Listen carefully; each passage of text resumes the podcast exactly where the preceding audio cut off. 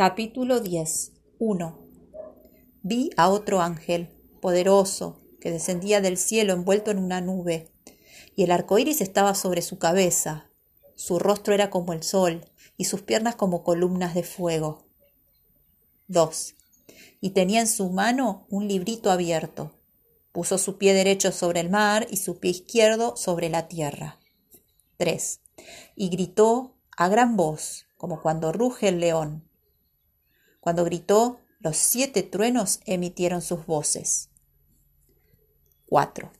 Cuando los siete truenos hablaron, yo estaba por escribir, pero oí una voz del cielo que decía, Sella las cosas que los siete truenos hablaron, no las escribas.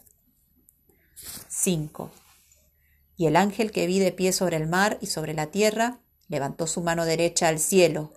6 y juró por el que vive para siempre jamás, quien creó el cielo y las cosas que están en él, y la tierra y las cosas que están en ella, y el mar y las cosas que están en él.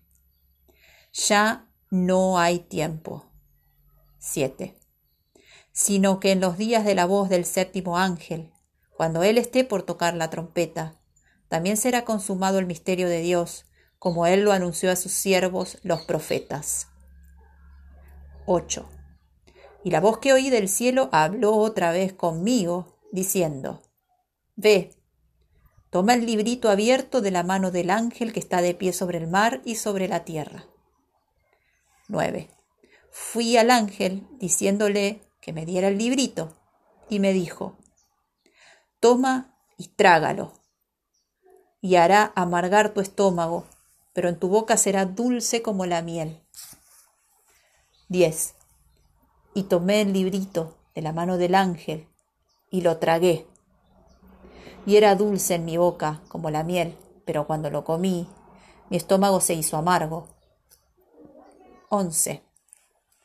Y me dijeron, te es necesario profetizar otra vez a muchos pueblos y naciones, y lenguas y reyes.